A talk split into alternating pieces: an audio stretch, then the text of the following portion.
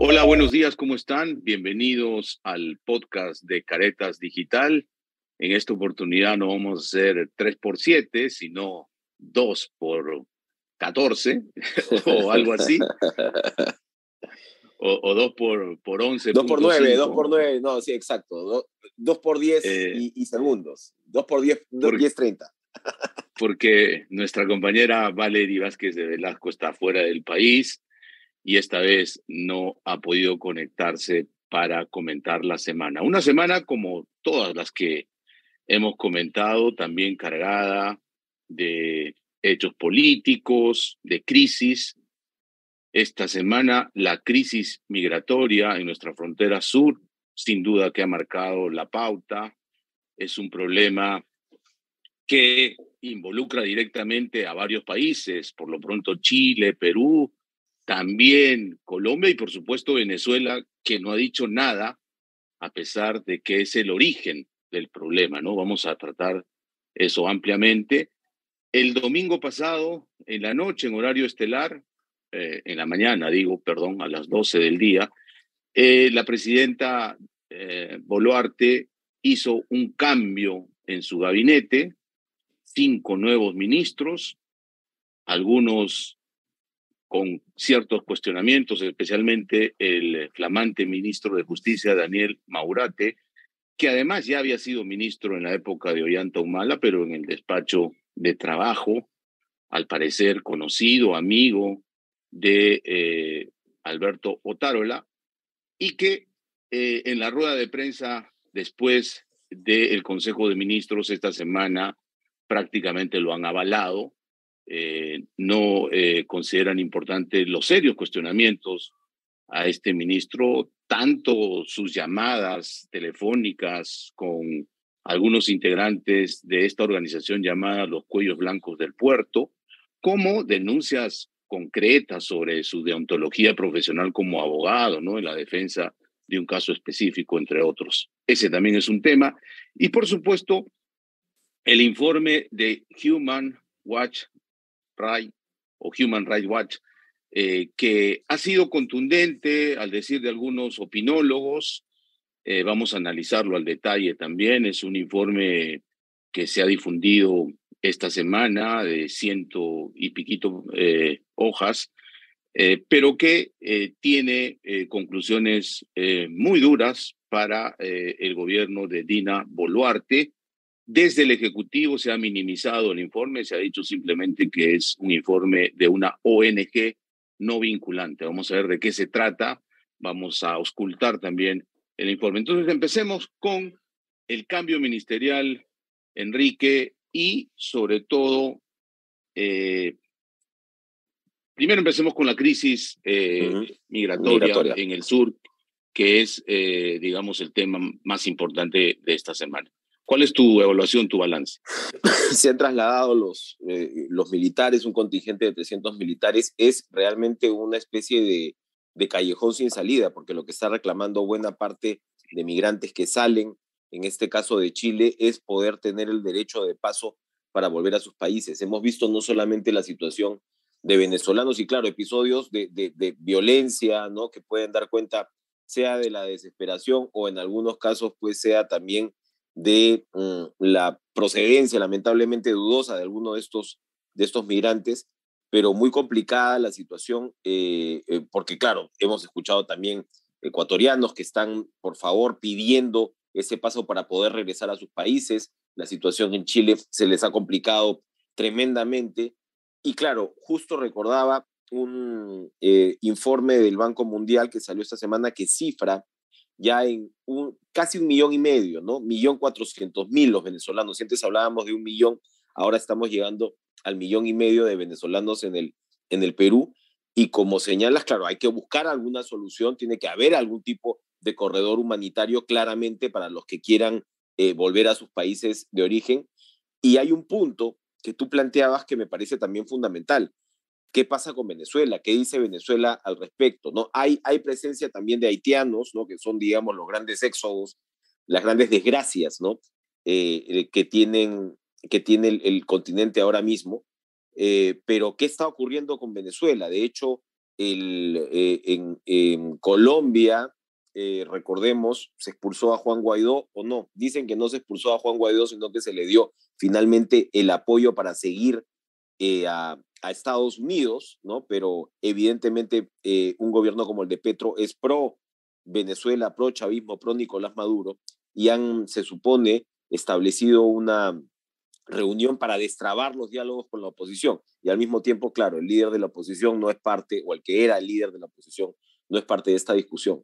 Entonces, eh, geopolíticamente hablando, vecinalmente hablando, es, es una situación muy complicada porque no tienes eh, todavía un impulso para poder en realidad retomar de verdad las conversaciones para lograr una transición democrática en Venezuela, que tendría que ser el objetivo final y que tiene una relación directa con esta situación y esta tragedia humanitaria que estamos viviendo en la frontera. ¿no?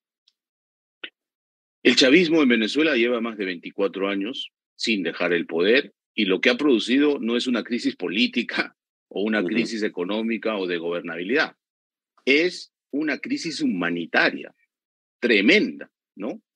Alrededor de 7 millones de venezolanos, la mayoría jóvenes, han salido expulsados de su país en busca de libertad, en busca de trabajo, en busca de medicinas, en conclusión, en busca de una esperanza mínima de vida, ¿no? Eh, y lo que ha pasado estos últimos 15 días en nuestra frontera eh, sur es que simplemente en Chile, producto de hechos criminales de gran impacto atribuidos a migrantes venezolanos, los chilenos han decidido expulsarlos en buena cuenta, ¿no? O sea, esa invitación a que se retiren cordialmente es una expulsión y los han llevado a la frontera norte de su país, es decir, nuestra frontera bilateral. Y claro, los peruanos tenemos derecho a preguntarnos, a ver, ¿realmente solamente quieren un derecho de paso porque quieren irse de vuelta a su país? He escuchado un par de testimonios de dos mujeres probablemente muy trabajadoras y muy sufridas que dicen, mira, yo te voy a decir la verdad, quiero quedarme en Lima, ¿no? Eh, pero ¿qué pasa con los otros violentistas o claramente delincuentes, ¿no? Van a llegar al Perú a provocar más caos. Entonces, la solución yo creo que no es bilateral entre Chile y Perú. Esta es una solución que tiene que ser de todos los países de, de la región. Se está hablando de involucrar a Naciones Unidas, ¿no? Se está hablando incluso de involucrar a Naciones Unidas para, para establecer. Por ejemplo, la Agencia de Naciones Unidas para los Refugiados debería tener eh, un, una presencia mucho más protagónica en el tema, pero sobre todo, Venezuela. ¿Qué hay con Venezuela? Tú provocaste esta grave crisis humanitaria y simplemente estás silbando al techo. Contigo no es. Es más, he escuchado autoridades chilenas decir que ellos habían intentado eh, trasladar a estos migrantes venezolanos en un avión de la Fuerza Aérea chilena hasta Caracas y simplemente el régimen de Maduro no aceptó. Como, como sí se llegó a hacer en el Perú hace algunos, hace algunos años, recordarás, ¿no? Y hubo vuelos donde efectivamente se, se expulsó de manera organizada. Entonces, claro, efectivamente el silencio eh, del régimen venezolano y la, la, complicación para un régimen como el chileno, ¿no? Eh, porque Boric también pues ha tenido eh, en el pasado expresiones de acercamiento con el régimen de Maduro, ¿verdad? Entonces, eh, y, y, ahora estás en esta suerte de solución, si se quiere, de mano dura debido a, como señalas, estos, estos actos delincuenciales. Entonces, muy delicada la situación y uno recuerda, ¿no? cómo recordarás cómo el, el, famoso grupo de Lima fue hundido, ¿no? Fue, fue prácticamente... Desactivado. desactivado, ¿no? Por supuesto. Eh, porque entramos pues a una, ya hace varios años, a una suerte, obviamente por la situación política, llegó Castillo al poder, etcétera, a una suerte de tolerancia con el régimen chavista que finalmente, como señalas, ha producido este éxodo con todas las complicaciones que conlleva en materia de seguridad. Evidentemente, un porcentaje pues, de, de, venezolanos de estos 7 millones y pico eh, son, pues, eh, ¿no? Traen, traen problemas bastante graves. Entonces, muy delicada la situación, pero ojalá fuera de alguna manera una oportunidad también para replantear la discusión en torno a Venezuela. Uno no puede ser muy optimista para empezar, bueno, de AMLO para abajo, ¿no? De AMLO para abajo con respecto a, la, a la complicidad que tiene con un régimen criminal como este. Por supuesto, para hablar en términos coloquiales, en la región estamos normalizando a las dictaduras, ¿no? Ya no nos eh, conmovemos por esta crisis y tampoco estamos reclamando estándares interamericanos, por lo menos, de democracia, porque no la hay ni en Venezuela ni en Nicaragua, ¿no? Eh, y esto es pernicioso para la región, porque son como manzanas podridas que están permanentemente intoxicando a la región. Pero vamos a hablar de otro tema que también puede decirse que hay, hay una pequeña manzana en el gabinete renovado de Dina Boluarte, es el ministro de Justicia, Daniel Maurate, eh, que al parecer ha sido ratificado en la práctica, tanto por la presidenta como por su amigo, el presidente del Consejo de Ministros. Eh, ¿Cómo ves la situación de Maurate? ¿Va a pasar eh, el ruido mediático y político? Probablemente pase, pero yo creo que al final eh, el tema va más allá, ¿no? Es, es una suerte de ni siquiera medianía en el, en el gabinete, ¿no? Sacas a José Tello, que era un ministro que además era especialista en derecho electoral, ¿no? Por cierto, la reforma electoral y política ya fue para este gobierno. Y pones a alguien que, claro, la intención clara del primer ministro es poner a una ficha eh, cercana a él, ¿no? Que pueda de alguna manera controlar en una cartera sensible como justicia y derechos humanos, que, ojo, ahorita se viene, eh, ya salió el, el, informe de Human Rights Watch, pero ahorita se viene el informe de la Comisión Interamericana de Derechos Humanos que como lo hemos discutido en este podcast, es fundamental, ¿no? Para, para que Dina Boluarte pueda avisorar cuál va a ser su futuro inmediato en términos de lo que tiene que ver con la responsabilidad de los muertos, que es el gran problema de este gobierno. Y yo creo que Tello estaba administrando esa parte, eh, digamos, desde una perspectiva jurídica conectada con lo internacional, que no era poca cosa. Entonces, claro, ahora pones al ministro Maurate, que tiene muchísimas llamadas con los cuellos blancos, que jugaba Fulvito con Inostroza Pariachi. Ojo, yo recordaba, eh, y claro, él dice, no se sabía de ellos. Bueno, el juez Inostroza Pariachi eh, fue sumamente cuestionado durante años. En Caretas y creo que en otros medios salieron notas que daban cuenta de sus signos exteriores de riqueza. Entonces, y nosotros Aparechi era un personaje controversial desde mucho tiempo atrás.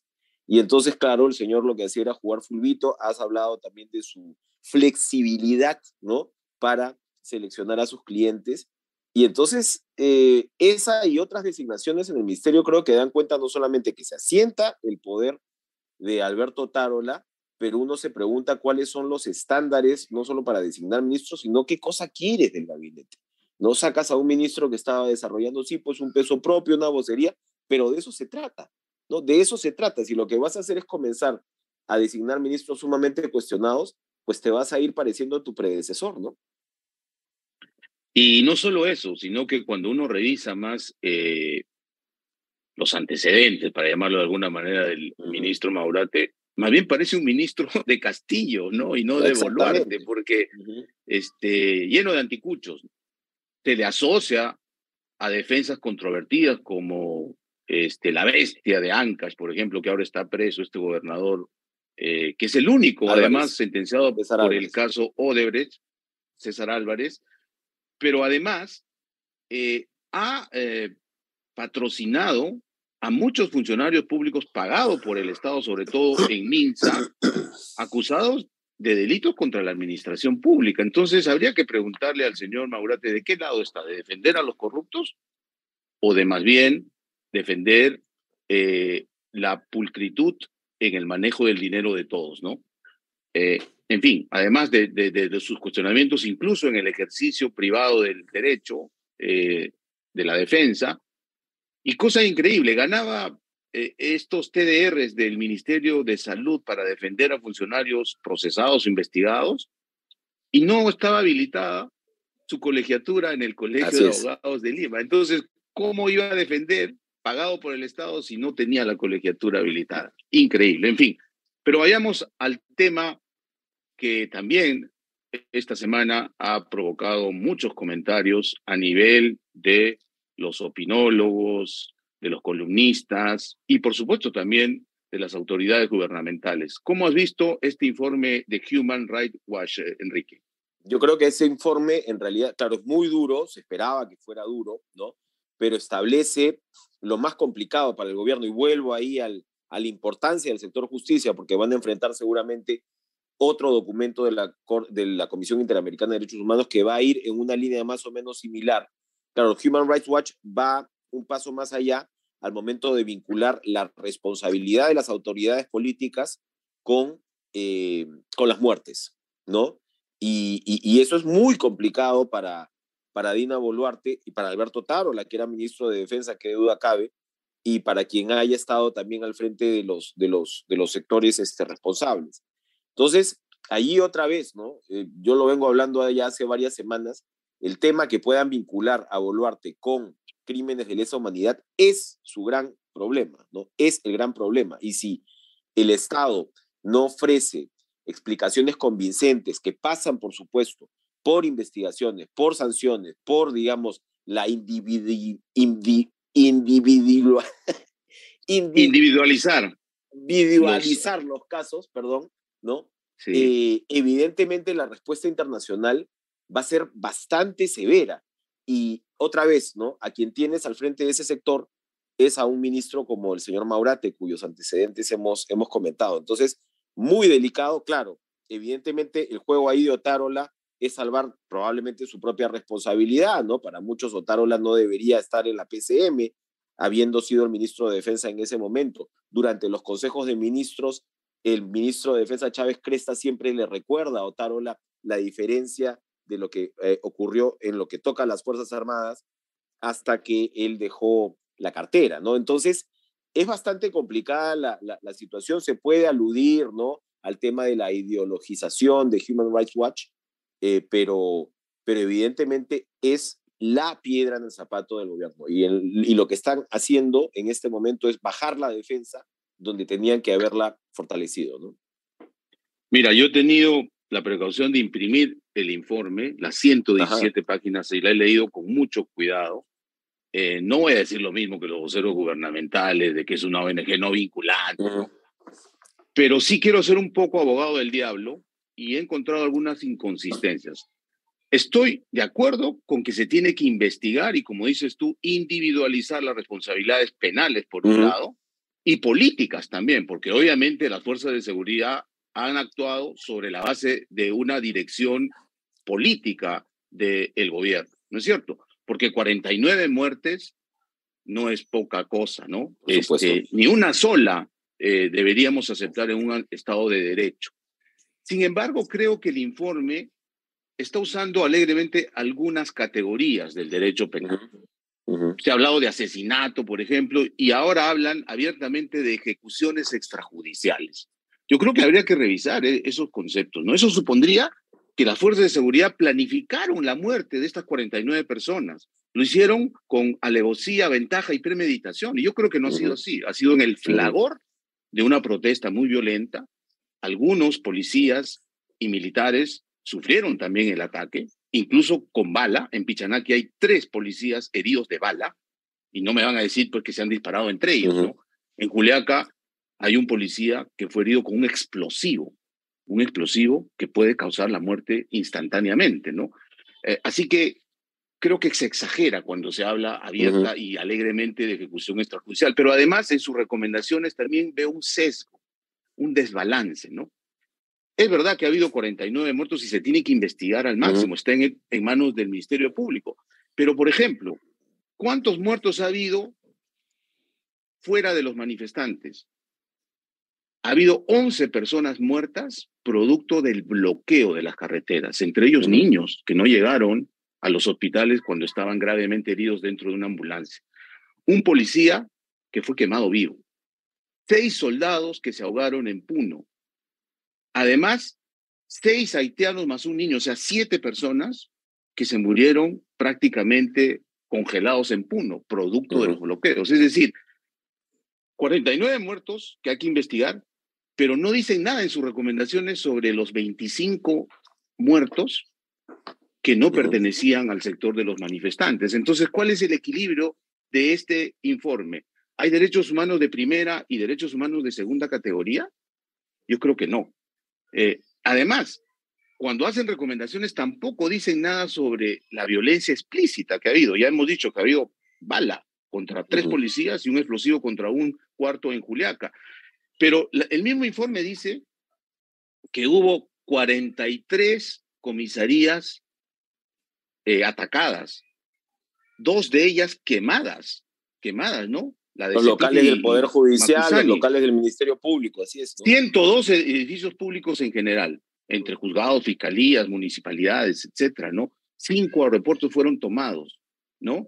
Una planta de gas tomada por 12 días y no dicen nada de la violencia. ¿Por qué no investigamos eso? Entonces, mi crítica constructiva es decir, hay un sesgo, hay un sesgo ideológico definitivamente, porque parece ser que solamente se están ocupando de los derechos humanos de los manifestantes. Incluso en el tema de agresión a periodistas, ellos concluyen que en diciembre la mayor cantidad de ataques contra la prensa, contra los reporteros que cubrían, era, provenía de los manifestantes. Y en sus recomendaciones no dicen nada al respecto, solo le obligan al, gobierno de que cambie su relación con la prensa. Y los manifestantes que fueron los principales agresores.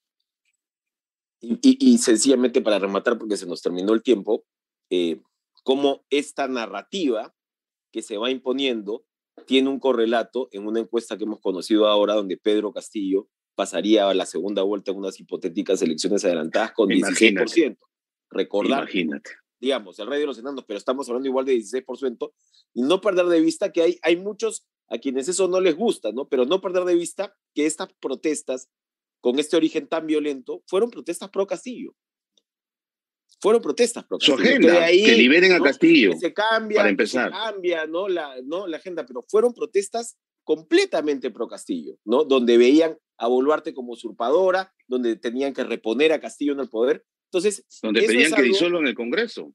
Exactamente. Eso es algo que no se puede perder de vista y otra vez, ¿no? el gobierno me parece va perdiendo puntos en esa narrativa y en algunos casos con un autosabotaje de por Eso es verdad. Le están haciendo fácil la tarea a sus opositores. Con esto terminamos, amigos, esta edición de 3 por 7, esta vez 2 por 11 puntos. 11, 11, sí, 11. 2 por 11, 2 por 11. 2 por 11. Nos vemos eh, la próxima semana. Esperamos ya con Valery Vázquez de verdad. Hasta el próximo sábado. Chao. Buen, buen fin de semana.